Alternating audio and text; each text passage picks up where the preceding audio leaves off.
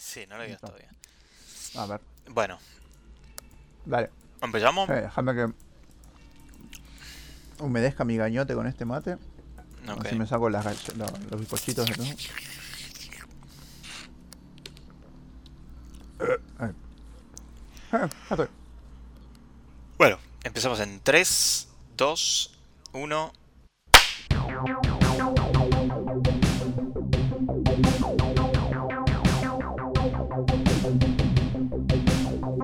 Muy bien, muy bien, bienvenidos y bienvenidas a una nueva edición de este hermoso podcast que hacemos con amor, que se llama Momento Histórico. Sí. Y somos sus anfitriones de siempre, del otro lado, como no puede ser de otra manera, el señor Nicolás Osino Ortega. ¿Cómo estás, Nico? ¿Cómo andás, Federico? El ratarroso, ¿todo bien? Todo bien, todo bien. Muy, muy contento de eh, poder hacer nuevamente un- una edición de, de Momento Histórico. En otra semana, increíblemente, todavía estamos en- vigentes y en el aire. Sí, y tenemos estamos, audiencia, ¿no? Y eso es lo más importante. estamos cerca de los 30 programas. Mira vos, ¿qué, cerca. ¿cuántos podcasts pueden decir eso? Eh? Posta, sacar uno por semana. Uno por semana y, y tener más o menos una audiencia estable. Eh, pocos, pocos podcasts pueden decir eso. No, posta. Incluso de, de gente famosa, ojo. ¿En serio? ¿Quién? Sí. ¿Valeria Massa? No, no, no sé, de gente de los medios, digo, Ah, que, boludo, que se vuelcan a los podcasts y a veces no duran tanto. Ah, pensé que nos estaba escuchando gente famosa. No, no, no, no, digo de, de otra gente, de podcast de Mm. otra gente. Sí, Pero bueno, que la chupen, no nos importa. No, obvio, lo que importa es el nuestro.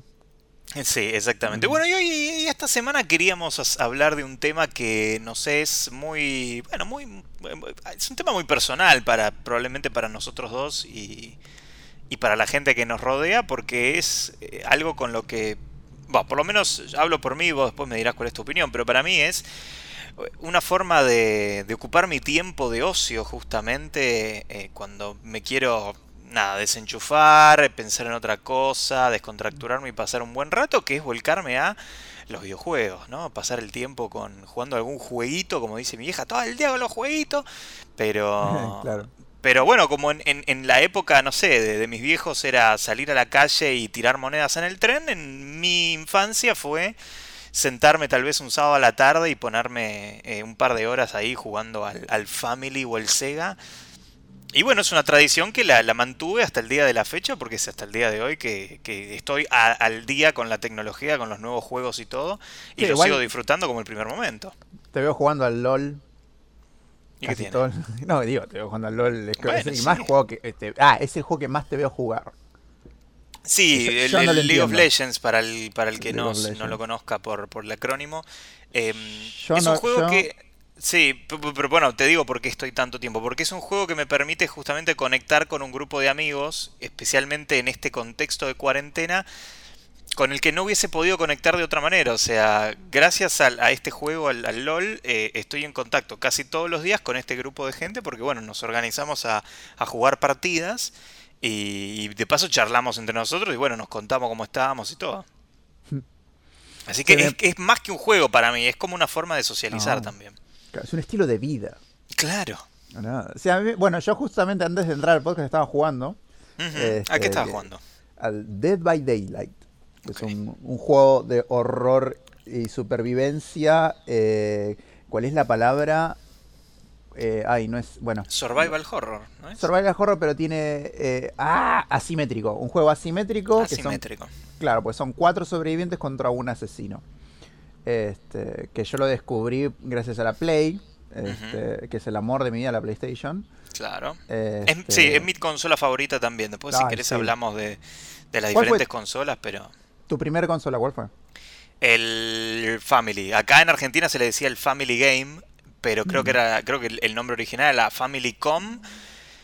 Y no me acuerdo si era la, la NES o la SNES en cuanto a Nintendo. no, la Family- SNES. po- Era porque era la. Super Nintendo. La Super Nintendo, Sí. claro. La, la NES vino, creo que antes, si no me equivoco. Claro, la Nintendo Pero Enterprise System. Claro, acá, no NES. llegaba. nosotros jugamos los No, cartuchitos no. del Family. Que la Family era, o la SNES, era la que tenía, bueno, juegos clásicos como el Super Mario Bros, por ejemplo, o el Pac-Man.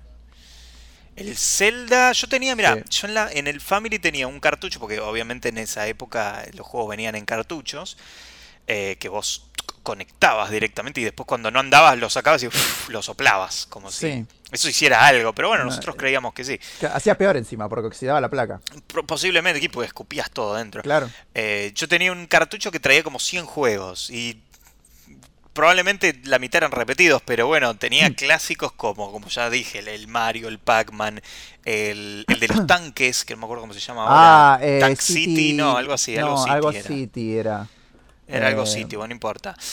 Eh, uno de las motos también, estaba espectacular. El Circus, el, Uh, el Circus era el bárbaro. Balloon Fight. ¡Ay, boludo! Ba- una- Battle, Bat- Battle City se llamaba. Battle City, ahí está, de los tanques, que tenías que proteger el- la estatua del águila. Eh, O, o buena- la- atacarla. o atacarla, claro. La buena época de, de los jueguitos creciendo en los 90, ¿no? Porque eso era... Era crecer en los 90, básicamente, jugar a eso. Es que sí, o sea, como vos decís, todos crecimos, o sea, no todos, pero la gran mayoría creció con estos juegos que eran eh, exactamente iguales todo el tiempo. o sea, cambiaba como mucho el escenario. Pero eran horas y horas y horas y horas. este, y perder y volver a hacer todo el juego de nuevo. Y nadie Ah, sí, renegaba. sí, sí. Tal cual. Eh, como el eh, contra, ponele que el contra era Uh, como sí. eh, jugar y era como la puta que te parió. Yo creo que nunca lo pasé entero No, yo- bien. ah, bueno, y eso. Yo no sé si los juegos de antes eran más largos o era más difícil eh, terminarlos. No, era más difícil porque ah, en los juegos de ahora es como que ya ni, ni siquiera existe el continuo. Este morís y empezás en el último checkpoint, no hay vidas, no hay continuo, no hay nada. Antes era, tenés tres vidas y tenés un continuo. Si las perdiste, cagaste. O sea, tenés que empezar de nuevo y no hay este checkpoint, no hay partida guardada, Yo no hay nada. En algunos acuerdo- podías poner un código, pero eso, eso te iba a decir. Me acuerdo que en el toda la en, furia. En el de Looney Tunes, el de Sega, Sí. el Looney Tunes, no, el de los Tiny Toons, los Tiny, Tiny Toons de Sega, juegazo de Sega. juegazo, podías, este, te daban el código y nada, tenías que anotarlo en un papel y después ponerlo manualmente. Este. Eso fue igual más la generación de Sega. El Family no tenía ese poder. El No, obvio, no, Que no, me acuerdo, yo me, me acuerdo que tipo la novedad de PlayStation 1 era, uy, tiene cartuchos de memoria, tiene memory cards. la, la memory card, que era como un cuadradito aparte que tenías que enchufar y, y guardar. Podías guardar, ponerle 15 juegos y después se llenaba, tenías que empezar a Y borrar. sí, porque era creo que, no sé, 5 megas que tenía. Yo Eh, tengo, tengo una acá en realidad. Era como un disquete. ¿Cuál fue tu primer consola? Family. También el Family, Family, el sí, Family sí. Sí, agradezco a mis padres que, bueno, a mi mamá en realidad, que este siempre me, me- como que por alguna razón fomentó eso.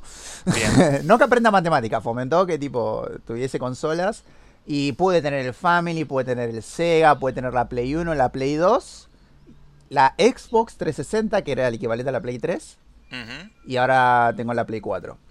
Todo eso te lo compró tu mamá. Este, No, no, fue. O sea, sí. No, eh, ¿sabes que sí? Porque eran regalos o de cumpleaños. Ah, Pues yo me bien, acuerdo que bien. la, la Play 1 salía 300 pesos.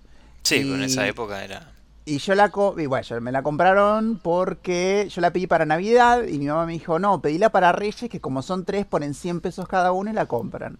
Me Ok. recuerdo eso. Mm, Bien. Y, y bueno, nada, me vino la Play con dos joysticks tipo inalámbricos, que yo qué sé, recheta.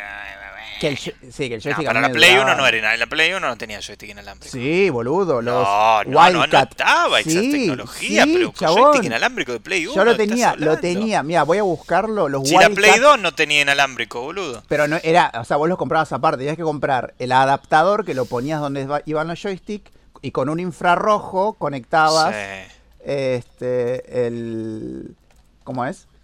que estaba conectado con Bluetooth. No, con infrarrojo, boludo. Ah, con infrarrojo. Bueno.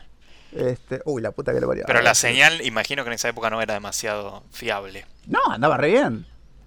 Andaba re bien. Una Posta. cosa de, de- de- de mi niñez que me acuerdo jugando con la Play 1 era, ¡Uy, el cable, vieja! Cuando mi vieja se cruzaba Ah, sí. por el medio y se llevaba puesto todos los cables y te era toda la mierda.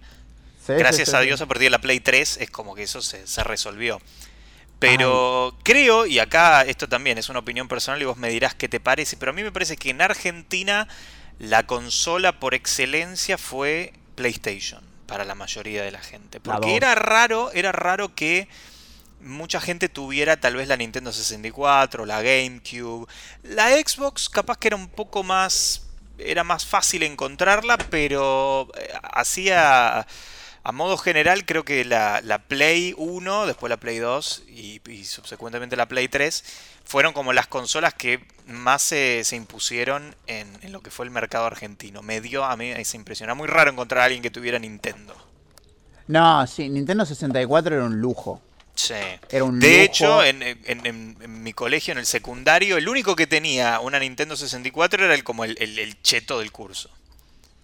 Sí, sí, yo me acuerdo que en mi barrio había un policía que se estaba curtiendo a una, una mujer de ahí. este, y el chabón, para quedar bien con la mina, le había comprado este, al hermanito de ella la, Nintendo 64. y me invitaron a jugar y jugué al, al Mario Kart, que tipo, lo que me gusta de Nintendo es que es muy fiel eh, con sus con sus eh, franquicias. Claro. ¿Entendés? Es como que sí, te mantiene el, Mario lo usa para todo, pero ponele, vos tenés un Super Smash Brothers, que para mí son los mejores juegos de pelea que existen, este desde mm, Sí, desde Nintendo 64. 64 hasta Mira, te voy a pasar la foto eh, porque para que me creas del joystick inalámbrico, para cerrarte locote, este, que es un aparatito, ves que es un adaptador, era un adaptador que tenía, luego lo enchufabas en uno y tenía un cable que tenía la segunda cabecita como para el segundo joystick. Vos enchufabas los dos en, el, en la boquita donde iba el, y después lo prendías. Era con pila, obviamente. Era, dos veces más grande que el joystick común. Y bueno, papi, era. y bueno, pero no tenías un cable que te dé potencia, necesitabas, creo que 4 AA. O sea, no sé. ¿Entendés? O sea, podías prender un tractor con la potencia que tenía el joystick, pero. este Era muy práctico, muy bueno, y creo que se nos rompió, no me acuerdo. Ok. Pero. Bueno, volviendo a la guerra de consolas, ¿no? De, de, cuando estábamos creciendo en los 90 y años 2000 también sabes por qué creo que PlayStation se impuso por el resto. Porque como la Play 1 empezó a, a, tener los juegos en formato CD, a diferencia de los anteriores que eran los cartuchos, en Argentina, eh, como somos todos vivos, eh, mm. estaba muy fuerte el tema del pirateo de los juegos. Entonces vos podías comprar una consola a precio de consola, que no eran baratas obviamente, pero en vez de gastar, ponele 100 pesos, que es lo que podía salirte un cartucho en ese momento de Nintendo 64, mm. te comprabas por 15 en el Parque Rivadavia un CD trucho y le podías comprar a tu hijo o hija eh, un juego por semana, ponele. 15 pesos. Y 15 pesos en esa época era. Pero a mí, tanto. los juegos truchos de Play, de Play 1, sí. de Play 1 me salían 5 pesos. Bueno, ponele entre 5 y 15, bueno, una cosa así. Pero lo que quiero decir es que era una fracción del precio de lo que hubiese ah, pagado un cartucho original de ponerle Nintendo 64. No, no, sí, olvídate. O sea, era como que era costo-beneficio. Te convenía mil veces más tener la Play, o tener o la Play 1 o la Play 2 flashada. Sí. Este, o la Play 3 flashada para tipo meterle el trucho y que ande. Ahora no se puede, ahora como ya estaba más digital y eso. No, ahora las ahora ya te venden, claro, ahora te venden el juego por internet directamente y lo descargas a la consola, no, no, sí, yo tengo, No, yo tengo dos juegos dos, tres juegos originales que tuve que comprar. Bueno, no tuve que comprar, bueno, no tenía por qué. Pero los compré porque eran buenos juegos. Tengo el Mortal Kombat, The Last of Us y el God of War para la Play 4.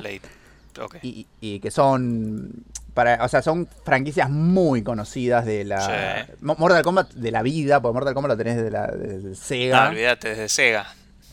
Este, y bueno, el God of War nació con Play 2, que era mi razón de existir. Yo me rateaba del colegio para jugar al God of War. Fue uno de los primeros juegos en donde vi una teta, el God of War. Es verdad. Viste que el God of War cuando terminabas el primer jefe, que era como una especie de, hidra marina, no sé qué, que se comía el barco, después veías a Kratos en la cama con dos minas y, bueno, con lo que se podía mostrar en esa época, una teta toda pixelada. Eh, y el chabón como que bueno, se, encamaba con las minas en, en una escena completamente censurada, por supuesto. Pero bueno. Apretando círculo. Y tenías apretando círculo para, para acabar las monedas rojas por todos lados. Claro, y tenías que mover, tipo, o sea, mientras estaba la cámara filmando la mesita que se movía, vos tenías que apretar cuadrado, mover la palanquita. Exacto. Hacer toda la secuencia. Bueno, así que gracias PlayStation 2 por este, mostrarme eh, cómo funciona el sexo. Una de las primeras tetas en los videojuegos. Claro, exacto. Eh, sí, eso es raro ver este desnudez eh, en, videojuegos. Porque por lo general se apunta siempre a que el juego tenga un público lo más apto para todo el público posible, porque bueno, eso deviene después en más ventas. Ahora ya no tanto, ¿viste? Porque como las consolas crecieron con la gente, antes los juegos eran para chicos, tipo los juegos estaban pensados exclusivamente para niños, y hoy en día es como los dibujos animados, o sea, los, bueno, igual en realidad los dibujos de los 90 eran bastante para adultos, pero este los juegos ahora son como muy amplios, este, y la verdad es que los puede jugar cualquier persona, o sea, para mí un ejemplo es Fortnite, ponele. Fortnite a mí me parece, estéticamente me parece un espanto. Y bueno, la jugabilidad también, a mí no me gusta, pero es como que entiendo que es algo que puedo jugar yo, puede jugar eh, un, no sé, alguien de 40 y puede jugar un, pibe de 10. Un infante de 10. Sí, creo que Fortnite y ese tipo de juegos están más apuntados justamente para la, juventud en este caso. Pero es verdad lo que decís que el, gamer que creció justamente en, los 90, ponele, que es probablemente la mayoría de la gente que está escuchando este podcast también, eh, creció junto con la empresa de los videojuegos también y bueno, por eso hay juegos actuales que están apuntados a este público, pero hoy creo que hay de todo, ¿no? Hay eh, apuntado a super infantiles y para gente de 30 para arriba. Eh, sí, así que me acuerdo, un poco de todo. Me acuerdo una vez eh, en la Play 1 yo compré el juego de el Príncipe de Egipto creo que se llamaba, que era una película de, Disney. No, no, no, ah, no, no, era una película de Disney, este, que, creo que se llamaba Príncipe de Egipto, este, que era básicamente la historia de Moisés. Sí.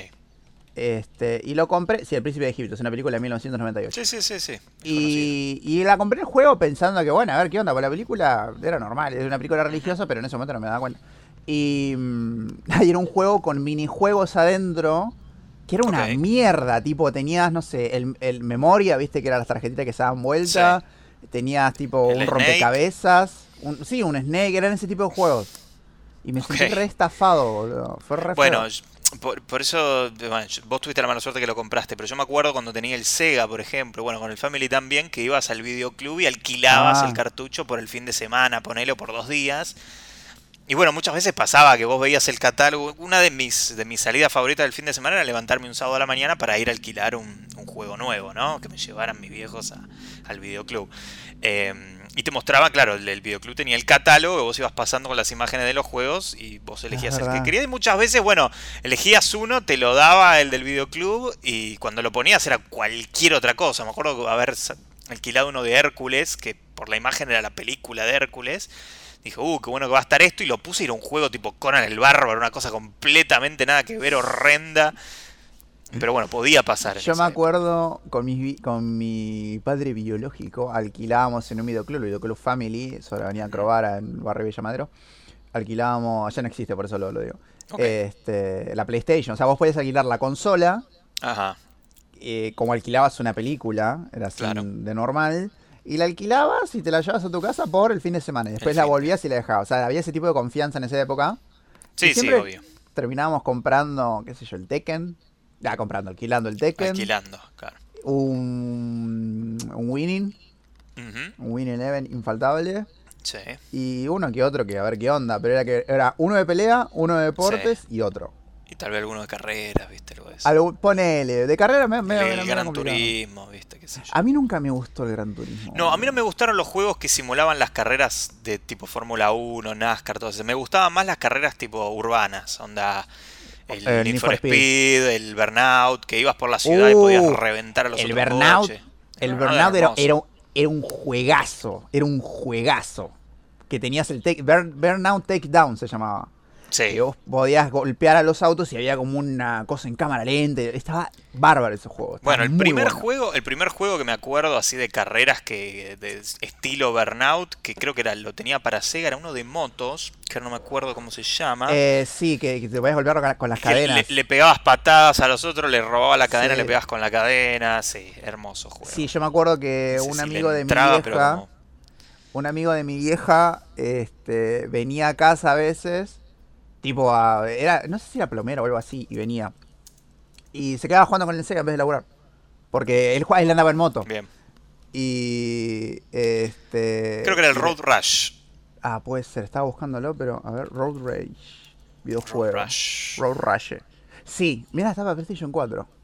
Sí. Bueno, sí, es un choreo ya, ¿no? Si te lo venden para Play 4, pero bueno. No, bueno, pero. No, no, pero. Oh, sí, mira esos gráficos, que eran dibujitos. bol- Sí, Sí, era este juego, era este juego. Que desbloqueabas pistas, que aparte del golpe era. Y tirá, Sí, cadenas, bates de béisbol. Eso era lo bueno, que en esa época el juego era violento y nadie se quejaba, nadie decía nada. Ahora Ah. tenés que poner. A mí el que me gustaba violento era uno de fútbol. Eh, no me voy a acordar el nombre. Tenía un. Ronaldinho Soser. ¿No? No, no me acuerdo cuál era. Era un juego donde vos, o sea, ibas, eh, jugabas, jugabas al, al juego, ¿no? Al de fútbol. Y también tenías otro botón para dar piñas y patadas. Y Ah, este, si eh, te, te sancionaban solo si el árbitro estaba mirando. Y a veces el árbitro, que era un gordo que corría y se agitaba, Sí. así que nunca siempre estaba en el marco. Este, Ah, ahí aprovechabas y los cagabas a piñas. Ah, era muy bueno ese juego. Era muy bueno, era innecesario. Ahora, no ahora eh, es imposible que ese juego exista. No, no, no. Es sobre todo con un juego de fútbol con No. jugadores reales que tienen que cuidar la imagen de los jugadores, ¿viste? No, no, no. no, de los países. De los países, de la selección. No, olvídate. No, no hay chance. Eh, Hijo de puta. bien. Qué buena bueno, época, sí, la verdad es que ¿qué, qué daría por volver atrás en el tiempo y, y ser consciente una vez más? Porque la verdad que la- yo la pasé muy bien. Es que tampoco pensabas que eso iba a mejorar. O sea, yo nunca me imaginaba que No, los obvio, juegos estarían obvio, en el nivel que están hoy en día. Tipo, ni, ni en pedo. Yo me acuerdo que, bueno, estoy viendo el Road Rash ahora. Y Sí. esos gráficos para mí son geniales. Y lo siguen siendo. A mí me importa más un juego que tenga una buena historia que buenos gráficos, ponele. Por eso me gusta, me gusta tanto el Mario. Claro. Si bien es lo Bueno. mismo siempre, Sí, pero es efectivo, o sea, claro, cumple. cumple, cumple, exacto. Ahora, ahora vos pones, ahora en los juegos de actualidad está bien, es, es más, tienen más historia, tienen más... Lo pones y hasta que empezás a jugar el juego creo que pasa una hora, porque entre la introducción Ay, y, sí, y la cinemática y los tutoriales y... Antes era, vos ponías el cartucho, le prendías en la consola y ya estaba Sonic saltando por todos lados, ya está, listo, qué tanta historia. La historia venía en un librito, si la querías leer la leías y si no, no importa. No, no había tanto, ¿viste? Era como, bueno, Sí. listo, ya está, O, empecé a o la, jugar. o la historia, claro, la historia pasaba después de que jugabas un rato. Me acuerdo que había uno de los picapiedras que no Ajá. entendías de qué carajo iba la historia, como, pero te le iba contando a medida que ibas avanzando. Vos empezabas ya saltando y agarrando cositas y después estaba todo en inglés. En ese- momento no entendía una mierda. Este, y te iba contando, tipo, el bicho este, porque viste que, no sé si te acordás, pero en los Picapiedras había un personaje secundario que era como un extraterrestre que solo lo podía Sí. ver Pedro Picapiedra. Sí. Y bueno, nada, en el juego aparecía y era el que te guiaba. Y. Y no, no sabía, yo nunca entendí la historia, pero bueno, nada, yo lo jugaba. Además estaban en inglés en esa época. Si no Por sabías eso. inglés no entendías un carajo. O el supercampeón, yo tenía un supercampeones que estaba en japonés y, vos- y era con comandos, o sea, no era que vos agarrabas al jugador y te movías. Tenías Claro. que elegir, tipo, pase, Era un RPG patada. de fútbol, básicamente. Exacto, sí, sí, sí, sí, exacto, exactamente eso. Era un RPG de fútbol. Era rarísimo, era muy extraño. No entendía nada, tenía que elegir cualquier cosa y a veces era gol, a veces no. Bien. Bueno, perfecto. Hermoso repaso, la verdad, de nuestra infancia. Vamos a hablar así un poco de historia de los videojuegos, si les parece. A, modo de trazar tal vez una, especie de línea temporal eh, para ubicarnos, bueno, más o menos dónde inicia el mundo de los videojuegos, cuáles fueron los primeros y los más famosos también, ¿no? Y los más importantes para lo que fue la historia de esta industria, que hoy eh, en su momento nadie se hubiera imaginado que iba a ser una industria que iba a vender millones y millones de dólares. No, para nada. Para nada, aposta. Bueno, Sí. el primer videojuego de la historia no hay un consenso general, sinceramente, cuál fue, porque hay como varios, según dónde lo, lo mires y según qué analices, o sea, qué parámetros tomes para decir cuál fue el primer juego de la historia, puede haber uno, puede haber otro. Pero uno de los que ubica por lo general la, la historia y la gente es eh, uno que se desarrolló en 1958. Ujú. No sé si querés contar vos un poquito de esto, Nico. Eh, ay, perdón. En 1958, sí, el primer videojuego de la historia, que fue el 18 de octubre de ese mismo año, cerca, cerca de ser un día peronista. William Higginbotham, ay, hijo de puta, siempre me tocan los. Y, Robert. Ricardo González no. no, no, nunca no iba a inventar el primer juego de la historia. no, William Higginbotham y Robert Dobrak Sr. Ujú. Mostraron un simulador de tenis que denominaron Tennis for Two, que es tenis para dos. Se desarrolló sobre una computadora analógica Donner Model 30, utilizando un osciloscopio. Fue el primer videojuego conocido que usara un display gráfico, o sea que se viera en pantalla. Los creadores desarrollaron el videojuego para mostrar a los visitantes el laboratorio Brookhaven National Laboratory, donde trabajaban. Sí. El juego solo se mostró dos veces durante el día oficial anual de visitas al laboratorio, mientras cientos de visitantes hacían cola para jugar cuando estuvo disponible. No se supo nada de este juego durante décadas, aunque el juego mantiene cierto parecido con el conocido Pong, no existe relación entre ambos juegos que se sepa. Que el Pong eh, eran las dos barritas, la típica barrita que sube y que baja, que golpea Sí. la pelotita. Ahora, ahora te cuento un poco los inicios del Pong, pero es claro, este juego que vino antes que el Pong, si lo rastreas hasta ahí, podría haber sido el primero de la historia. Pero claramente, el que para mí la historia considera como el primer juego oficial fue justamente el Pong. Hmm, Que vino mucho tiempo después, ¿eh? porque este que vos nombrás, Nico, es del 58. Y el Pong se lanza en 1972. O sea, fíjate la cantidad de años Claro, que casi. pasan en el medio. Casi 20 años, 10 12 años, 12 años, ¿no? Exactamente. Y la tecnología no es que mejoró bastante de uno a otro, prácticamente. Pero bueno, Es que pasa que Eh, tampoco era tecnología aplicada a los videojuegos, como no, ahora. exactamente. Era Era, como- era, era gente que estudiaba tal vez los inicios de la computación en, esa, en esos años. Y como proyecto personal, como fue en el, el caso de esta historia que vos contaste recién, que unos chabones que laboraban en un laboratorio y estaban al pedo y lo desarrollaron así como para, para mostrarle a la gente que pasaba por el laboratorio para que, para que boludiera un rato. Claro, era justamente la idea era... Es que pasa que me, me da curiosidad cómo llegaron a eso. Tipo, cómo llegaron a decir, che, ya que... O sea, ¿cómo- podemos, esto puede ser... un- O sea, no sé si lo habrán llamado videojuego en ese momento. O sea... No, no creo, no creo que estuviera el término siquiera. No, o sea, es como muy extraño. No, me parece muy curioso el, el, el, el momento cuando piensan en por qué agregar eso, ¿entendés? Claro, claro, claro. O cómo llegaron a inventarlo. Sí. Pero bueno, Pero- surgió. pero bueno, fue- Por surgió lo pronto y- surgió, eso es lo importante. Y, y bueno, volviendo al Pong, entonces fue un videojuego de la primera generación de videoconsolas y por eso tal vez se lo considera como el, el- uno de los de los juegos que fundaron la historia justamente de los videojuegos porque fue uno de los de, de la primera generación de consolas de videojuegos que fue publicado por Atari, ¿no? La mítica Mm. Empresa de, de videojuegos. Fue creado por Nolan Bushnell y fue lanzado, como dije anteriormente, el 29 de noviembre de 1972. El Pong, al igual que Tennis for Two, que nombró Nico, está basado en el tenis de mesa o ping pong.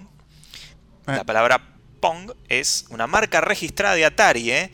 Eh, Ah, así que nadie le puede, nadie puede usar Pong en el mundo de los videojuegos porque viene Atari y te, y te hace un juicio. Eh, Mientras que, sí, mientras que la, palabra genérica Pong es usada para describir el género de videojuegos de bate y bola. La Claro. popularidad de Pong dio lugar a una demanda de infracción de patentes y ganada por parte de los fabricantes de Magnavox Odyssey, eh, que poseía un juego similar. Así que bueno, este, ya de- desde los inicios empezó con quilombo el, el mundo de los videojuegos, con demandas y demás. Pero bueno, si alguna vez vieron la imagen del Pong, pantalla negra, a los dos costados una barrita blanca de cada lado que vos movías con una perilla para arriba o para abajo. En el medio una línea de puntos que divide la pantalla en dos y una pelota que va de lado a lado que va golpeando, ¿no? Como si fuera el ping pong justamente o el tenis de mesa. Eh, y el objetivo era, bueno, hacerle, Ganar. punto, hacerle un punto al otro, que era básicamente pasarle la pelota de su lado y que no la pudiera devolver con su barrita blanca, básicamente. Aparte, creo que era un tipo de juego que no terminaba. O sea, terminaba cuando apagabas la consola. Porque no es que Exacto. tenía un objetivo que, bueno, vamos, vamos jugamos a, a 10. Y a 10 el juego se corta y te abre una nueva partida. No, Creo no, que era no, Terminaba cuando de- decidían terminarlo, claro. Claro. O sea, es como- Hasta que uno se calentaba y tiraba toda la mierda, básicamente.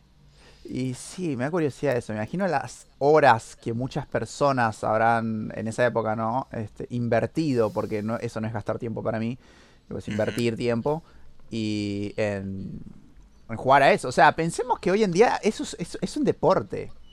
Hay Sí. equipos de fútbol, hay equipos tipo, creo que Tigre tiene un equipo de eh, un e, pues son eSports. eSport, exactamente. eSport. Juegos electrónicos. Claro, que uno de mis sueños es relatar, es ser relator de eSport. Pero lo malo es que, va, no lo malo, pero mucha, hay mucha movida en el mundo del juego que vos jugás, que es el LOL, por ejemplo, que hay competencias inmensas. Yo me acuerdo fui a un estadio del LOL. Este, Sí. Cuando estuve de viaje una vez, crucé por los estudios de Blizzard y hay un estadio, tipo, hay un. Sí. es, es Creo que League of. Legends, creo que League of Legends fue, o, o Riot Games, que es la empresa que lo, Ah. que lo desarrolla, eh, fue el juego que fundó para mí el concepto de esports. Fue el primero en organizar un torneo de la talla y de, la masividad que tuvo. Obviamente e- existían torneos de Tetris, de, otros juegos clásicos hasta, antes de eso, pero no se los consideraba como un deporte electrónico, no era oficial, era, era alguien que lo hacía de hobby. Ahora es una profesión ser un jugador de esports y ganan miles y miles de dólares, sí, incluso sí, hasta sí. millones. Sí, eso en publicidad con la plataforma Twitch que le hemos mencionado muchas veces. O sea, este, hay, hay, e- es muy curioso cómo fue evolucionando casi sin que te des cuenta. Porque ahora es re normal. Yo ahora Twitch es mi tele. Yo no, yo no miro tele, yo miro Twitch. Veo gente Sí, jugar. tal cual, ¿entendés? tal cual. Y antes era, ah, jugás jueguitos. y Ah, ahora si sí, te va bien es, ah, jugás jueguitos y te pagan. Sí, Sos un capo. Sí. Sí, como, Siguen eh, eh, teniendo la misma cara de Virgo que tenía yo a esa edad, el, el pibe que juega, Sí. pero la diferencia es que tiene 25 mil millones de dólares. Claro, pero en Latinoamérica es difícil, excepto si- sos brasilero. En Latinoamérica es como complicado, porque todos los servers están en Brasil, los servers están en. Brasil. Este, y ser latinoamericano y vivir de eso es complicado. No es imposible, No, pero sí. no es no, no imposible, es- pero es muy No es algo que le recomendaría a, a- a la juventud salir y decir, bueno, apunten a ser No, deportistas de eSport, porque primero que tenés que ser o muy bueno, prácticamente Claro. el mejor para poder sobresalir, o tenés que ofrecer algo que nadie más ofrezca. Sí, o ser muy bueno, el que te hace chance es el FIFA. El FIFA que yo me acuerdo que antes era una mierda, el FIFA era una cagada. Y el FIFA después le pasó el trapo a- a- al PES. Pro Evolution Soccer. Claro, o sea, y ahora vos, si sos bueno, hace no mucho hubo un campeonato argentino, que el, el campeonato argentino, no, perdón, campeonato argentino, no, un mundial de FIFA y el finalista fue argentino junto con otro chico, y vos jugás en PlayStation y en Xbox, el ida y vuelta, Ah, ¿Y qué pasa? Como local y visitante, pone. claro, y me acuerdo que el de- perdió el argentino porque no pudieron jugar con la consola que a él le iba mejor, que era la PlayStation, tuvieron que jugar los dos partidos en la Xbox, Mira. sí, y nada, y se dice que perdió por eso, a ver, no, me tocó bien, tocó otra, loco, si yo no juego. Claro, el, el- el- el sol me daba en la cara. este, Sí. Es complicado, o sea, es como que. pu- Puede parecer una boludez a la persona que no tocó, que no usó las dos consolas. Yo usé las dos consolas y les juro que es muy distinto el joystick, el control, el mando de la Xbox al de la PlayStation. Porque Sí, es más cómodo el de Xbox, pero estoy más acostumbrado al de PlayStation. claro. Sí, ¿Entendés? yo si cierro los ojos y vos me decís cuadrado, círculo, triángulo, X, yo sé Claro. cómo ponerlos de ahora. Si vos me decís A, B, Y. Además, eso, boludo. Sí. A, B, Y y, y X, tiene el de Xbox. X, X, X. ¿Por qué no A, B, C, D? Ah, y debe estar patentado por. Porque entiendo por que cosas. X, Y es por, por los cuadrantes y todo. ¿Y, pero ¿y A y B? ¿Por qué no X, Y, Z y, no sé, un cuarto plano? Z. No, Xbox, ¿sabes qué? Ya está. Este, Eh, bueno, cuando vos decías que tu sueño es ser relator de esports, no sé Sí. si viste vos la transmisión del último, no, no, no fue el último, pero fue histórico, el torneo de Tetris, donde estaba el campeón de Tetris, que era un chabón de 30 y largos, casi 40 años, ponele, que fue como muchísimos años campeón mundial de Tetris, el más reconocido por récord Guinness y demás, que estaba jugando, estaba compitiendo en esa final contra un pendejo de 13, 14 años que venía de jugar Fortnite. Y le gana el pibe de Fortnite a... No. La transmisión, eh, creo que era español el que estaba transmitiendo. Le puso una pasión a el Tetris. O sea, que vos Mm. decís, ¿cómo, le, ¿cómo haces para ponerle pasión al Tetris? Pero búsquenlo después ese video. Es impresionante cómo podés relatar cualquier cosa si tenés realmente la, la actitud y la pasión para, para dedicarte a eso. Sí, tenés la velocidad mental como para que. Eso es lo que aprecio, lo que me gusta de los relatores, ponerle de fútbol también. Que es como que tienen esa velocidad que por eso es tan irreal cuando lo ves en los juegos que te ponen. No, con los relatos de Víctor Hugo Morales. Claro. O, no, que- no, no, no, pará. Hay uno que. Palomo. Y. Ay, hay otro que es reforro. No, no, no, no. hay- no, no, que son oficiales, tipo. Ah, Este. Y, ay, no me acuerdo. Y, Bueno, no importa, ya vendrá. Pero cuestión que lo que te decía ponerle Palomo. Ah, Kempes. Palomo y Kempes. Ah, y sí. estaba jugando al PES y te decía horroroso ese pase o cosas así. sí, sí, sí. Y una vez le preguntaron. Rey, el purito rey. Una vez le preguntaron, tipo, ¿sabes qué? Eh, tipo en la entrevista le dicen, a- creo que era Palomo o a Kempes, pero no, era Palomo me parece. Le decían, ¿sabes qué? Me encanta que estés eh, relatando los juegos de Play, pero, ay, me dan unas ganas de cagarte a piñas cuando me, me decís las cosas. Y el chabón se caga de risa y dice, no, bueno, es el guion, tipo, que estoy leyendo. Y es re bardero, posta que te re bardean los, Sí, sí, sí, sí. los comentaristas. Y bueno, con una pausa, o repiten, o dicen, Messi, Robert, bueno, yo me acuerdo en el, en el Winning, que estaba en japonés, decían tipo, Roberto Carlos. Y ese tipo de nombres, o Puriento Gol. Bueno, ahora los nuevos juegos están mucho más pulidos, ¿no? En cuanto a relato, en cuanto a la jugabilidad y demás. Sí. Es como que ya estás viendo un partido directamente. O los juegos de NBA, que también tienen un montón de producción. Ah, los de Eh, NBA son un montón. Yo igual le saco los el relato, pero sí. sí. O los de pelea tipo mm, los de wrestling o de Los de UFC son un quilombo. de UFC. Claro, Son sí, sí, sí. Es, es- es casi como ver un como verlo por televisión ya a esta altura. Sí, la calidad aparte es como que lo quieren hacer más real. Igual a mí no me gusta que sea tipo tan gráfico, como que le dan más importancia. Ponele, yo jugué la- el último, el NBA 2K, el 2020 creo, pues, o el sale como, como un año Ya debe estar el 2021, porque viste que siempre Sí. sale un año. Sí, que, sí, sí, sí. Por eso está Un como un año año adelantado. desfasado y... Bueno, yo jugué el anterior y me acuerdo que era como, bueno, sí, se ve re bonito, tipo, mo- cómo se mueven, divino, pero... Pero déjame partirle una silla en la cabeza al otro. La historia era una mierda. La historia era una mierda, era un juego como más complicado que los otros. A mí lo que me molesta es cuando a un juego clásico le cambian los comandos. Mm. Algo que a mí me jodía del FIFA era que con el FIFA vos pateabas con el círculo y tirabas al centro con el cuadrado y en el PES es al revés. No, no, toda mi vida pateé el arco con cuadrado en el Pro Claro. Evolution Soccer barra Winning Eleven. O sea, ¿qué es eso de, de patear al arco con círculo? Círculo patea centro.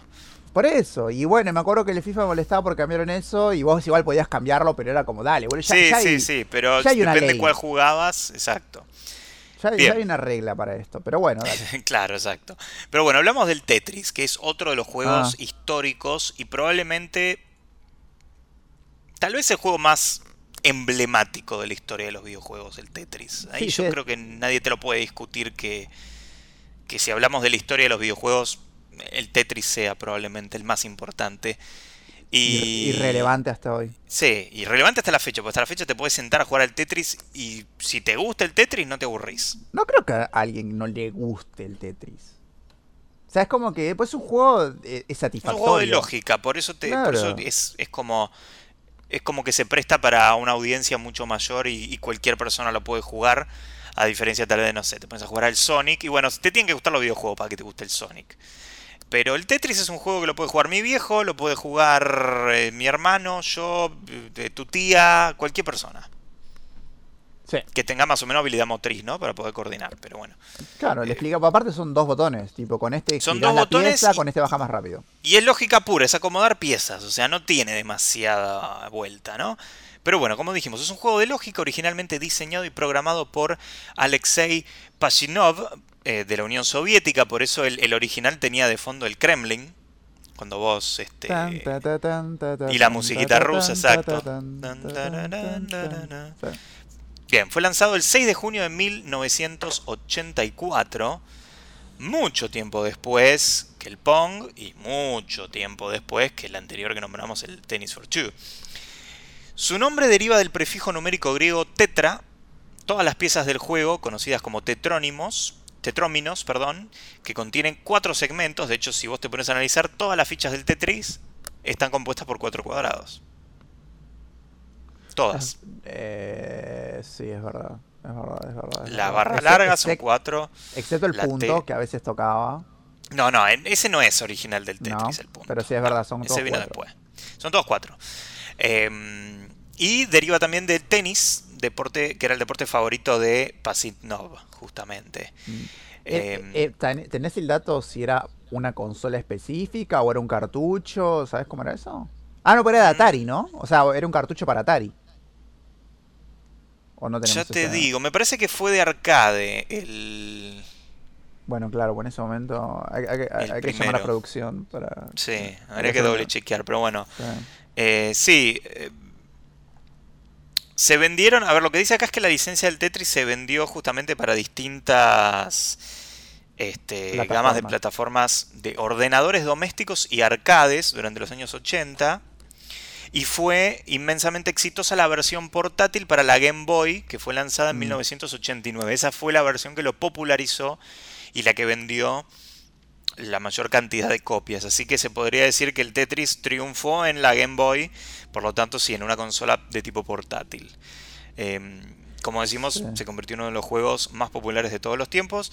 La edición número 100 de Electronic Gaming Monthly otorgó a Tetris, eh, a Tetris perdón, el número 1 en el ranking de mejores juegos de todos los tiempos.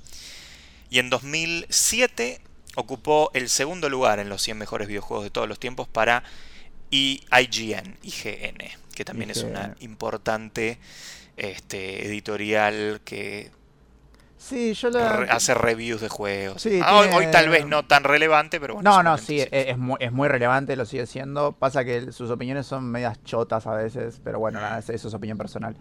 Este, pero, ay, iba a decir algo, me olvidé. Pero, ah, no, sí, que yo me acuerdo que el Tetris lo tenía todo el tiempo, que tenía el de Tetris, y uno de carreras, que eran los del típico el juego portátil. Sí, mil juegos y eran todos iguales. La viborita, el, del auto, que lo único que cambiaba era el mapa, ponele, pero era exactamente lo mismo. Tal vez un Space eh, Invaders. Ah, no, yo lo. Ah. El Space Invaders me re gustaba. Bueno, eso es otra, sí, es otro paréntesis que era el arcade, ¿no? Ir al arcade a jugar este tipo de juegos, que eso también, eso yo lo hacía mucho de chico cuando iba a vacaciones a la costa. sí, los fichines, o sea, no, no arcade, fichines, chicos. Eh, mundialmente se lo llamaba arcade, que en Argentina se le decía vamos a los fichines. Así, sin ese, vamos a los fichines. Vamos a los fichines, Exactamente. que jugabas al de los Simpsons, uh. eh, jugabas al Wonder Boy, que era el, pibito este de la selva que se tiraba martillitos y se ponía la patineta, iba saltando a la viborita. El Metal Slug.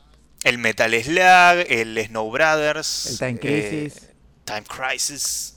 El, bueno, había uno que era de terror el Daytona. Uh, el House of Dead. El de terror, House of Dead. El Daytona, puta madre. El Daytona. Eso era un ritual, ir al Daytona con, tus amigues. Eh, era, era el, ahí el primer y último juego. El Daytona era, empezabas por el Daytona y terminabas con el Daytona. Hmm. Porque era como, bueno, listo, tenemos la última ficha. ¿Qué jugamos? Daytona. Y la ficha estaba, cuando yo iba, hasta 25 centavos. 25 centavos estaba la ficha. Sí, ponle que te daban un peso para ir a jugar. Y bueno, tenías cuatro, fichas. Era un montón. Tenías que hacerlo rendir, o sea. Y es que sí, yo me acuerdo que. ¿Cuál era el que jugaba? Bueno, no sé, yo jugaba un montón me gustaron mucho los de los modo arcade, que era los de... Nada, sos un personaje que va por una ciudad golpeando gente. Claro, el de las tortugas ninja, el... Ah, pero había uno que era dinosaurios y Cadillacs, ¿puede ser? sí, Cadillacs Ahí está, Cadillacs y dinosaurios, ahí está. Ay, ¿cuál era? Había uno de autos que era como medio fantástico, pero no era real, era, era, era de carreras pero no me acuerdo bien, que era, era bastante colorido. Bueno, yo me voy a acordar, pero sí, había muchísima variedad con respecto a los juegos en ese momento. Ah, ahora también, ¿no? Pero era como que había juegos indispensables, eso me refiero. Exacto. Y tenías variedad para todo, o sea, podía ir cualquier persona de cualquier género y, y iba a encontrar un juego que le interesara. Sí, sí, para todo. O sea, justamente el Tetris también estaba en ese tipo de juegos este, Esto tal vez, mira, tal, vez sea un comentario sexista, pero bueno, lo voy a plantear a la audiencia femenina que esté escuchando este podcast. Díganme, por favor, después eh, podemos hacer una encuesta o nos mandan mensaje privado, lo que quieran. Pero díganme si es mentira que para mí a las mujeres que iban al arcade, a las niñas que iban al arcade, al arcade les gustaba por demás el Wonder Boy que cualquier otro juego, tal vez. Yo o sea, tengo más tengo recuerdos de ver más chicas jugar al Wonder Boy que cualquier otro tipo de juego en general. Sí. Yo también, por eso Este, digo que para mí es como que a las chicas les gustaba más el Wonder Boy en los arcades que, cual- que no sé, que ponele, no sé, el, el de... Bueno, el de los Simpsons le gusta a todos, pero bueno, no sé, el Daytona, ponele. En Los Simpsons está bueno porque podías jugar de a 4. Claro, sí, exacto. Eso estaba bueno. Pero, no, el Daytona yo he jugado, me acuerdo, con chicas que me han ganado, Sí, obviamente. sí, sí, obvio. Este, pero también, eh, igual, yo también, eh, muchas chicas veo jugar, ponerle al tejo. No, no necesariamente. Bueno, pero ya no es un videojuego eso, eso ya sí, es ya sé, cosa. ya sé que no es un videojuego, pero digo, o sea, la- si las veían los fichines estaban jugando a eso. Sí, pero- bueno, después vino el Pump It Up y bueno, ahí ya cambió Ah, todo. bueno, sí, ahí, ahí fue cuando para mí, ah, bueno, ahí yo ya dejé, ahí ya, se- ya era un ciber en ese ahí ya nos alejamos de Dios, Sí, sí, sí, ahí cada vez le soltamos la mano y nos alejamos más y más. Exacto. Pero sí, era, era, fue una buena época. Hoy en día quedan muy pocos fichines. Ya no sé qué tipo de juegos hay, aparte, en los fichines. No sé si siguen estando. Yo sub- en el, en el en microcentro sé que hay un par, porque yo laburaba también ahí- cuando laburaba ahí en el microcentro tenía un par de fichines cerca, pero eran más, viste, para, para los nenes los, los juegos de que metes una ficha y te subís al, al caballito y se mueve, ¿no?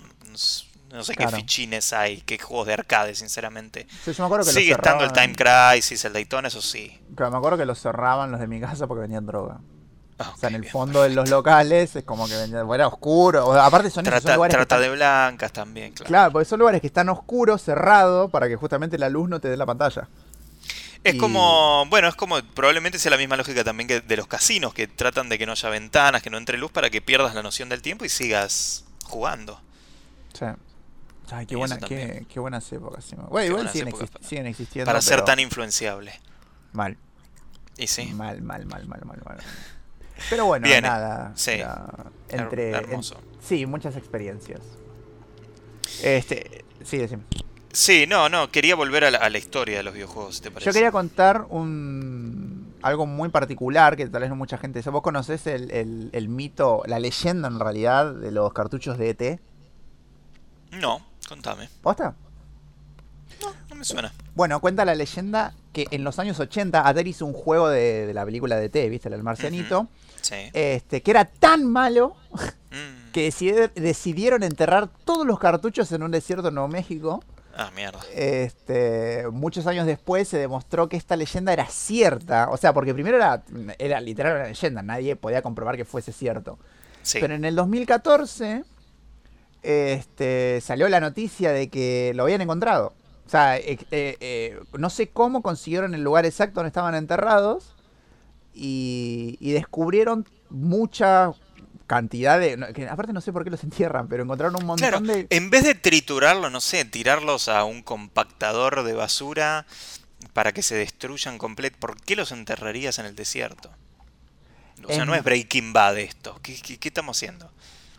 Por eso, era muy raro que, ah, que en ese momento Atari hubiese... Este, Sí, eh, a menos que estuvieran enterrando a alguien más que hubiese sido responsable por ese juego en el desierto junto con los cartuchos, ¿no? ¿Cómo? No, nada, un chiste Ah, malo. Ay, no, no, no escuché. Se Continúe, continúe, por favor. Nada, bueno, así que en realidad el mito es como, era una, fue una leyenda urbana que se volvió cierta, porque hubo muchas leyendas urbanas con respecto a muchos videojuegos.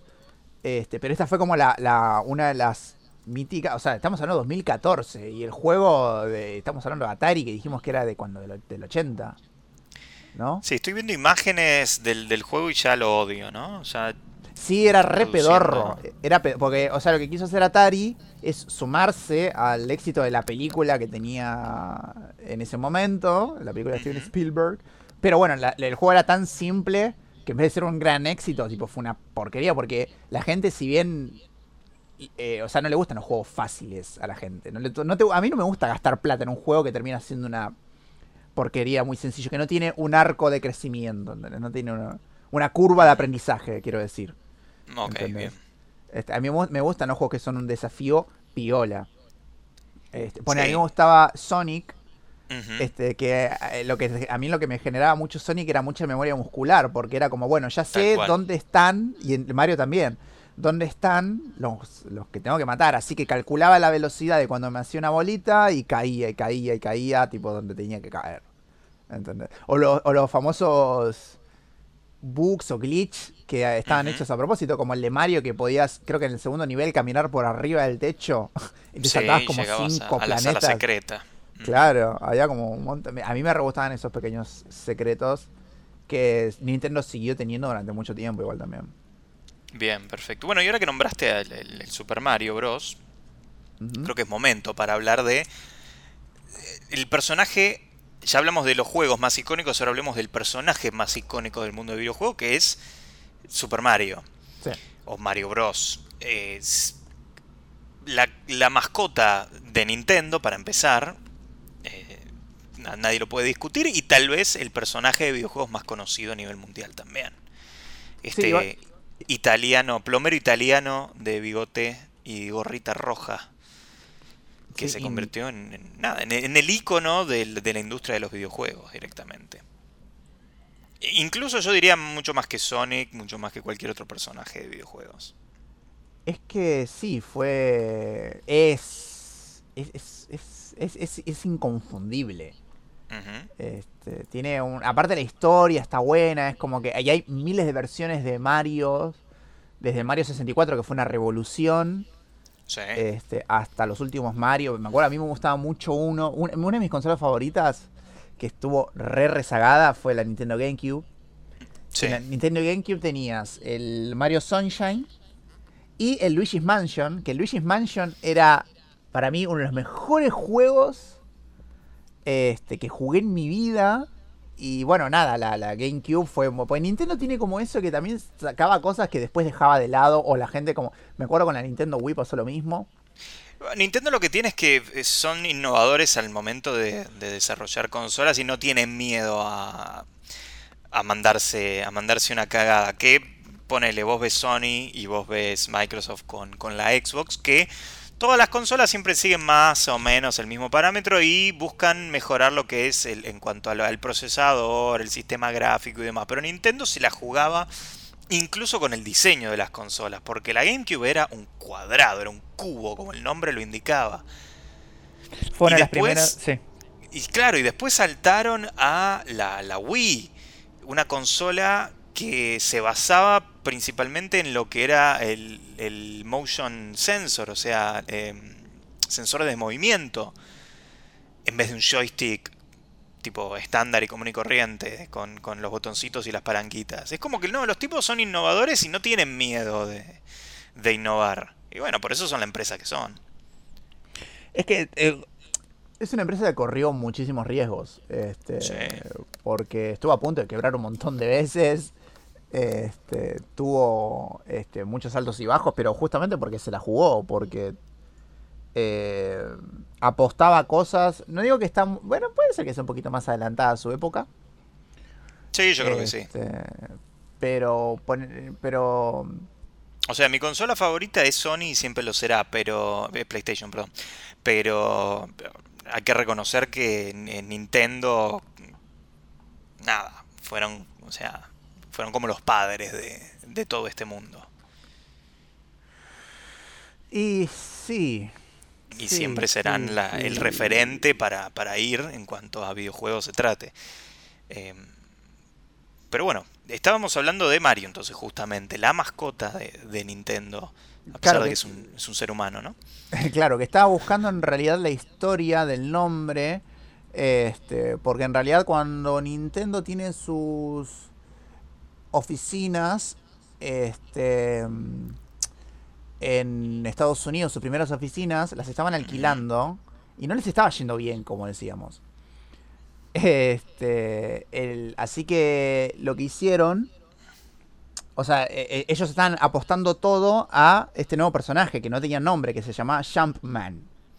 Claro, él aparece primero en, en el juego, ni siquiera tuvo su... o sea, Jumpman, que después es Mario, eh, no debutó en, en un juego donde Solo. él era la estrella, sino debuta en el juego de Donkey Kong, justamente. Claro.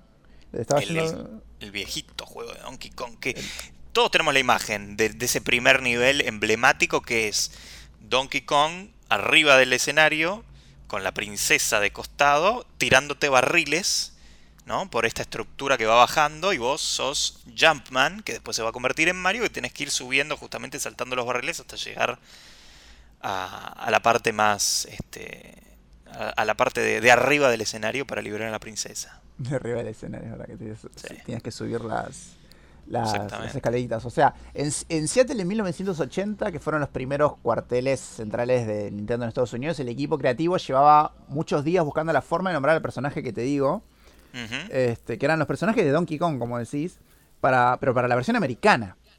Claro. Porque no, no tenía como una... No, se llaman igual los personajes en todo el mundo. Bueno, en este caso sí. Pero eh, este, el dueño del edificio donde estaban alquilando, que era hijo de inmigrantes italianos, se llamaba Mario Segale. Ok. Que estaba muy enojado. O sea, él, estaba muy molesto con ellos, tipo con los japoneses, porque no le habían pagado el alquiler. Así que eh, Minoru Arakawa, que era el presidente de Nintendo en América, le prometió que le iba a pagar pronto al señor mm. Mario. Así que al equipo le gustó tanto el nombre, porque el chabón le perdonó bastante lo que era el, alquiler.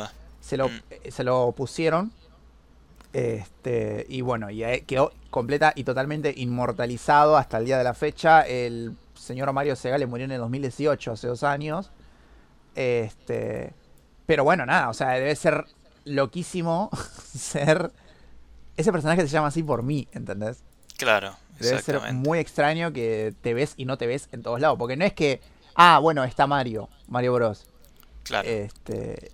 Vos sabés que ese personaje tiene tu nombre. Es como muy, mm. muy loco eso. Pero fue una buena está Inspirado, y está inspirado en vos, ¿no? Exactamente.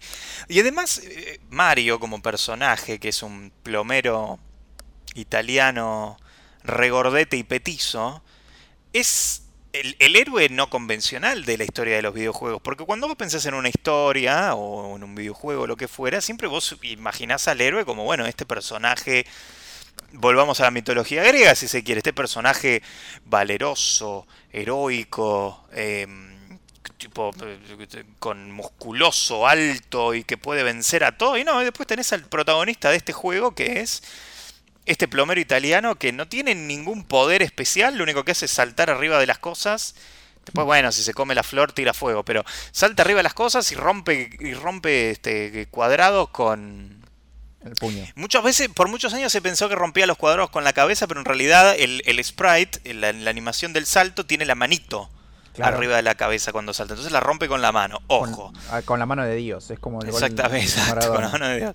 Pero bueno, Super Mario Bros. es el, videojuego de plataformas que fue diseñado por Shigeru Miyamoto y fue mm. lanzado el 13 de septiembre de 1985 y producido obviamente por la compañía de Nintendo para la consola Nintendo Entertainment System o la NES, como se la conoce vulgarmente. Y el juego describe las aventuras de los hermanos Mario y Luigi, personajes que habían protagonizado justamente, bueno, Mario en este caso había protagonizado el juego Donkey Kong bajo el nombre Jumpman.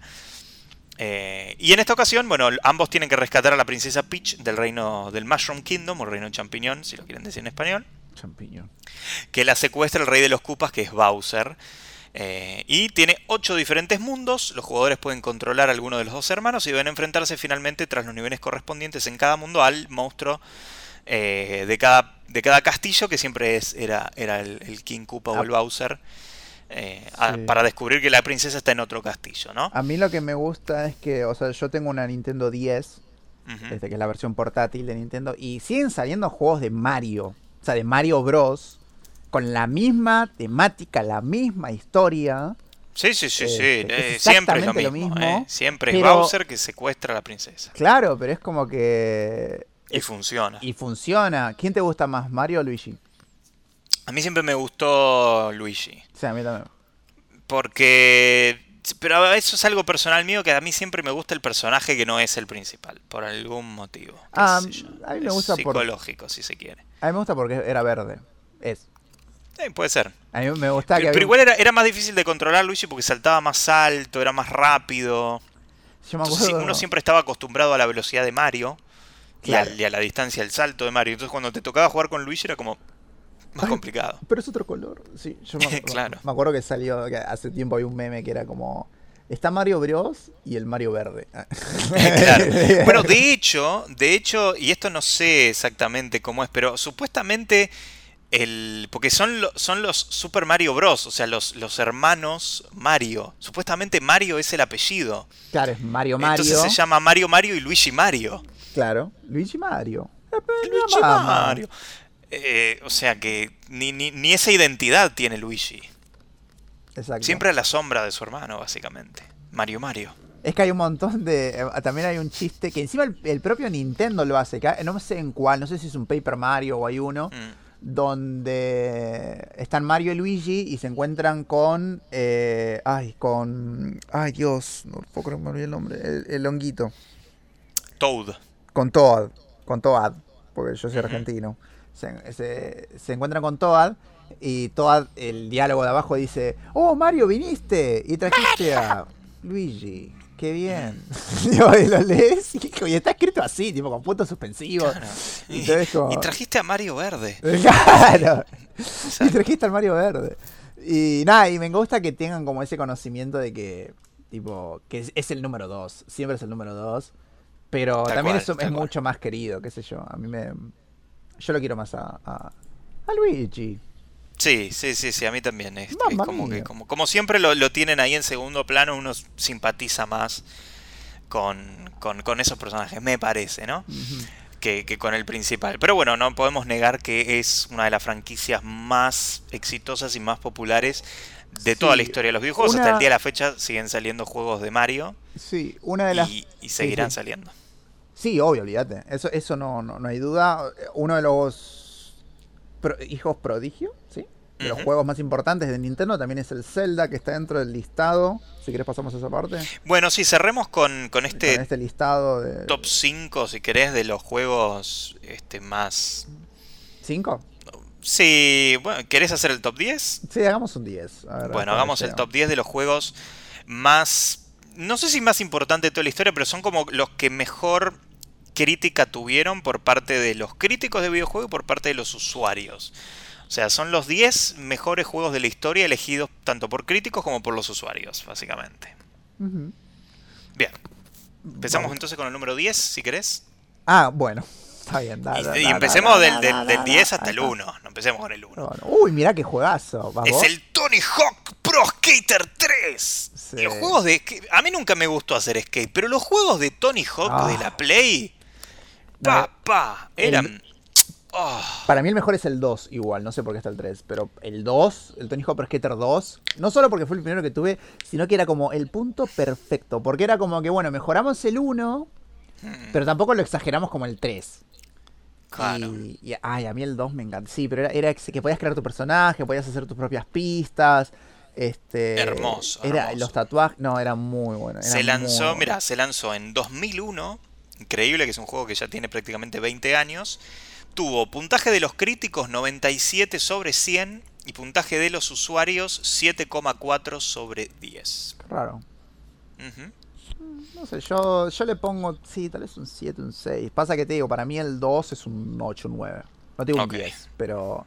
No, puede ser un 10, porque en realidad para la época, el de, porque había otro que se llamaba solo Skate, y era, era muy difícil. Me acuerdo que era para saltar no era solo con la X, tenía como que apretar más cosas, no tenía mucho sentido. Pero, ay, cómo me gustaba. El número 9, mira, este es de ahora. Eh, la leyenda de Zelda Breeze of the Wild. ¿No es, sí, salió el año pasado, si no me equivoco, no, el, el anterior. El ante, fue 2017. Ah, mira. Mejor juego del año que había salido hace menos, pero puede ser. El mejor juego del año 2017 es un juego de aventuras de mundo abierto de Zelda. Este, Y bueno, como dijimos, fue, fue premiado por los Games Awards en 2017. El puntaje crítico es 97-100. Y el puntaje. Puntaje de usuarios es de 8,4 sobre 10. Lo eh, bastante, bien, ¿eh? bastante bien. Para hacer una última versión de un juego clásico, para mí es bastante alto. Sí. Este, este sí lo reconozco para mí, es uno de los mejores juegos de mm. la historia. Es el Grand Theft Auto 5, el GTA 5 fue un juego que revolucionó. Y uno parece que todavía está vigente. Es un juego 2013. Todavía podés entrar a Twitch, poner GTA 5 y vas a ver muchísima gente jugando este juego. Yo lo volví a empezar justo esta semana. ¿Por qué? Porque es un juego que le podés poner el mod que se te antoje. Eso es lo que hace hoy en día que un juego siga vigente es que le puedas poner mod y lo puedas jugar como quieras. Pero el GTA V se lanzó en 2013 y tenía la particularidad, a diferencia de los de los juegos que lo eh, juegos que lo antecedieron, eh, que en esta ocasión controlabas tres personajes, a diferencia de uno. Es verdad. Es verdad. Es Michael. Eh, ah, no me voy a El negro, el, típico blanco mafioso italiano y el Hillbilly. El, sureño. Exacto, que en el trailer. Puntaje de los críticos 96 sobre 100. Puntaje mm. de los usuarios 7,8 sobre 10. Es que es un juego. Yo soy muy un gran fanático de la franquicia de GTA. He jugado todos los GTA. Desde la PlayStation 1 hasta el 5, el y los he terminado casi todos. O sea, estoy orgulloso de decir que terminé el GTA Vice City sin ningún truco, que fue uno de los juegos más difíciles que tuve que jugar. Pero ¿Más difícil que el San Andreas? Sí, para mí el San Andreas era difícil. Y el Vice City yo lo terminé, pero el San Andreas creo que no lo terminé nunca. No, el San Andreas yo lo terminé unas cuantas veces. No, no era tan difícil. Lo que hacía muy difícil el juego, el Vice City, era tipo esa misión puta del helicóptero. Sí. Que la gente se va a acordar. Esa misión de mierda me costaba un huevo. Pero lo pasé todo sin ningún truco, terminé la historia. Fue muy, fue muy, muy, muy bueno. Eh, a ver, eh, me parece raro que. O sea, sería bueno que esté como la franquicia GTA en general, no solo el 5. Este, para mí, a mí me gusta más el San Andreas, ponele. Para mí, hasta ahora no superaron la historia del San Andreas. O el Liberty City también está bastante bueno. Que es uno que salió entre. Es, como el anterior a. Sí, es como la, expansión, el DLC, si se quiere. Claro, eh, sí. Eh, para mí el San Andrés, el, San Andrés tiene el mejor mapa. Porque es enorme. Te podés pasar horas manejando por el mapa de San Andreas. Sí, a mí me re gustaba. Otro de la de lo que es Rockstars Game, que es la empresa que y creó todos los GTA, es el Red Red Redemption. Red Dead Redemption 2. Sí, porque salió, ese salió, es un western de mundo abierto, es un videojuego de acción con componentes para un jugador y multijugador, que es, algo nuevo que Rockstar está intentando implementar, que le está costando porque tiene un montón de bugs, pero bueno, le sigue metiendo. este... Como si fuera el GTA, pero con vaqueros. Claro, con caballos. Fue en 2018 y fue un récord de venta. ¿Por qué? Porque el Red Dead Redemption 1... no, porque hay otro en realidad. Porque hay otro que es Red Dead algo que ahora no me acuerdo. Ah, Red Dead Revolver. Que ese fue uno anterior. Y después vino el Red Dead Redemption 1 que es en realidad Claro, porque el Red. Perdón, porque estoy haciendo un quilombo. El Red Dead Te estás haciendo un trabalengua, boludo. Bueno, el Dead, vamos a decirle el Red Dead. El Red Dead este, 2 es en realidad una precuela del 1. Ok. ¿Entendés? Esto lo sabes igual, no estoy spoileando nada. No, no, no, no lo jugué porque no tengo Play 4 y no lo bajé para la compu, pero. No, perfecto. igual no importa, igual no importa. No, son juegos muy buenos los dos, este, muy, muy, muy, muy, muy, muy completos. Y la verdad que me parecen impecables. Eh, a ver, bueno, el puntaje crítico es 97-100 y el puntaje de usuario 7,7 sobre 10, me parece bastante poco, yo le pondría un 8. No lo terminé porque pasa tal algo. Vez por los, tal vez por los bugs, ojo. No, no, porque el modo historia no tiene tantos, pero yo no lo terminé porque pasa algo en la historia que dije, no, no lo quiero jugar más. Ok, perfecto. Muy bien, no lo vamos a spoilear entonces. Puesto número 6, tenemos el Super Mario Galaxy 2. Mm. El, sí, este juego se fue anunciado en la conferencia de videojuegos, la E3 de 2019, y es obviamente la secuela del Super Mario Galaxy. Eh, estos ya los Mario yo no los jugué porque como digo no, no tenía eh, ni consolas de Nintendo de chico, así que siempre fue una deuda pendiente. Podría jugar los emulados, pero no es lo mismo, ¿viste? No, no es la misma sensación que conectarte con la consola. Pero bueno, el Galaxy 2 tiene un puntaje de 97 sobre 100 también para los críticos y 9,1 sobre 10 para los usuarios. Mierda. Sí, pero... Buen puntaje. Lo que digo, el público de Nintendo es muy generoso, pero porque siempre son los mismos juegos con tal vez alguna cosita cambiada. No por eso son malos, sí, sí, del Mario Kart 1 al Mario Kart 12 es, el mismo concepto. Le agregaron un par de, colores a, los caparazones de las tortugas, pero bueno. Claro, es lo mismo, o sea, pero bueno, hay una historia Pero como son re divertidos. Que me acuerdo que yo cuando era chico veía nivel X y siempre quise ir a la E3, que quiere decir Electronic Entertainment Expo, por eso es una E y tres veces. Este, y ver a mi sueño, y lo sigue siendo en realidad ir a una E3, pero ahora debe haber el quinto quíntuple millones de personas. Y bueno, ahora no podemos estar con más de 12 personas en un lugar. En el puesto número 5 está el anterior, el Super Mario Galaxy. Es un videojuego en 3D creado por Nintendo, como dijimos en Tokio, publicado por la misma empresa, pero para la consola Wii. Esta edición que se presentó en 2007 sigue la misma trama que la serie. Los hermanos tratan de salvar a la princesa de las garras del malvado Bowser. Eh, puntaje crítico 97-100, puntaje usuario 9, 9 sobre 10. Ah, 9 sobre 10, perfecto. Tiene mejor puntaje de usuario el 2 que el, Galaxy común. Bueno, en el 4 tenemos uno de mis juegos de pelea favoritos, es el Soul Calibur. Sí. Juegazo. Juegazo, eh, juegazo. sí, juegazo, juegazo, el Soul Calibur. Pero este es el 1, ¿eh? que surgió en 1995. Yo el, Soul Calibur lo conocí con el 3, me parece. Lo empecé a jugar. Y me encantaba porque te dejaba armar tu propio personaje. Podías eh, customizar a tu, a tu personaje de la forma que quieras y siempre, siempre era un chabón en pelota con un palo, una boludez así, pero bueno. ¿Puede ser que hubo un Soul Calibur que tenía Kratos? Sí, empezaron a meterle algunos personajes conocidos. Como había una edición que tenía personajes de Star Wars también. Es verdad que tenía a Darth, Vader, y a Yoda al principio. la, tenía en la PSP. Que la, la PSP, que era la PlayStation portátil, para mí, en mi opinión, estuvo muchísimo, muy adelantada a su época, por eso no fue lo que fue. Sobre todo la PC Vita, o sea, como que Nintendo, como que, eh, Nintendo, como que el PlayStation siempre calculó mal eso. Sí. Este, pero es excelente. Y, bueno, el Soul Calibur lo pude volver a jugar este, en la PSP, que ya está, creo que en Paraguay, no sé, la vendieron. Ok, perfecto. puntaje de los críticos para el Soul Calibur 98 sobre 100, muy buen puntaje. Y 8,6 el de los usuarios sobre 10, también bastante bueno. Claro, ¿por qué no le ponen tipo... o sea, uno es 98 y el otro es 8, o sea, uno es sobre 100 y el otro sobre 10. Eh, bueno, qué sé yo. Bueno, el que le sigue es el... Ah, el que te dije antes, no es el Liberty Cities, es el GTA 4. Sí. Este, Con Nico Bellic. Sí, ese es el que yo decía que es muy buen juego también.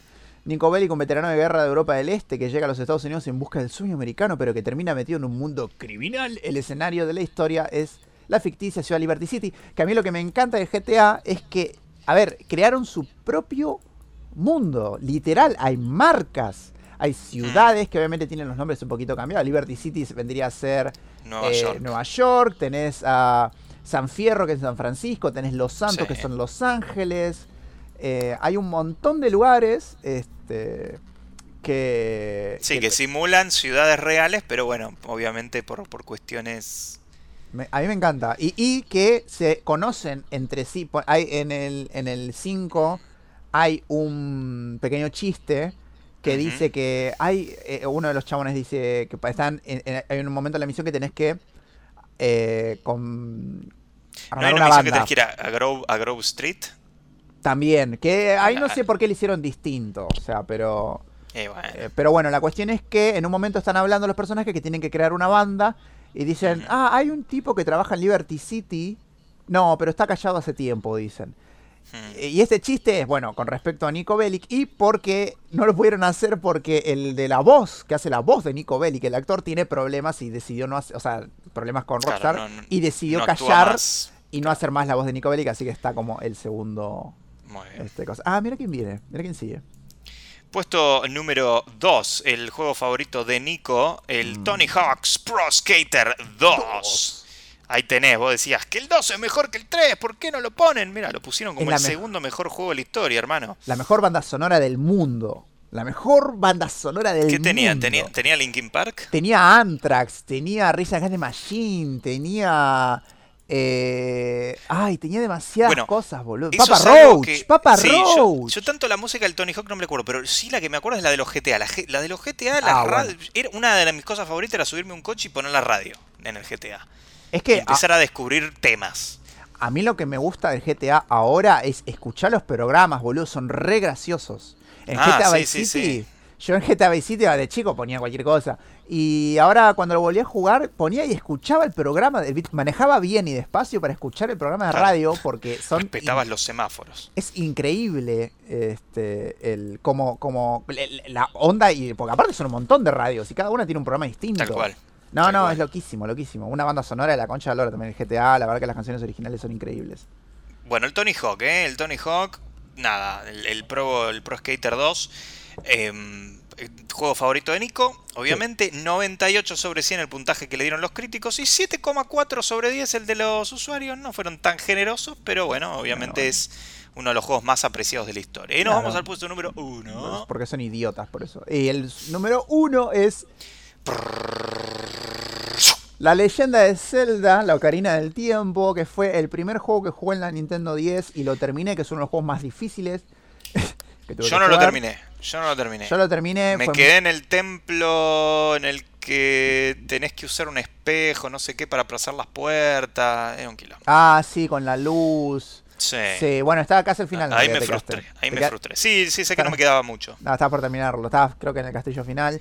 Este, es un videojuego de acción desarrollado por Nintendo, como los que vimos anteriormente, protagonizado por Link, que mucha gente tiene este error de decir que Zelda es Link, ¿no? Zelda es la princesa. o sea, que es la leyenda de Zelda, la princesa, y Link tiene que... Es básicamente la historia de Mario, pero con Link.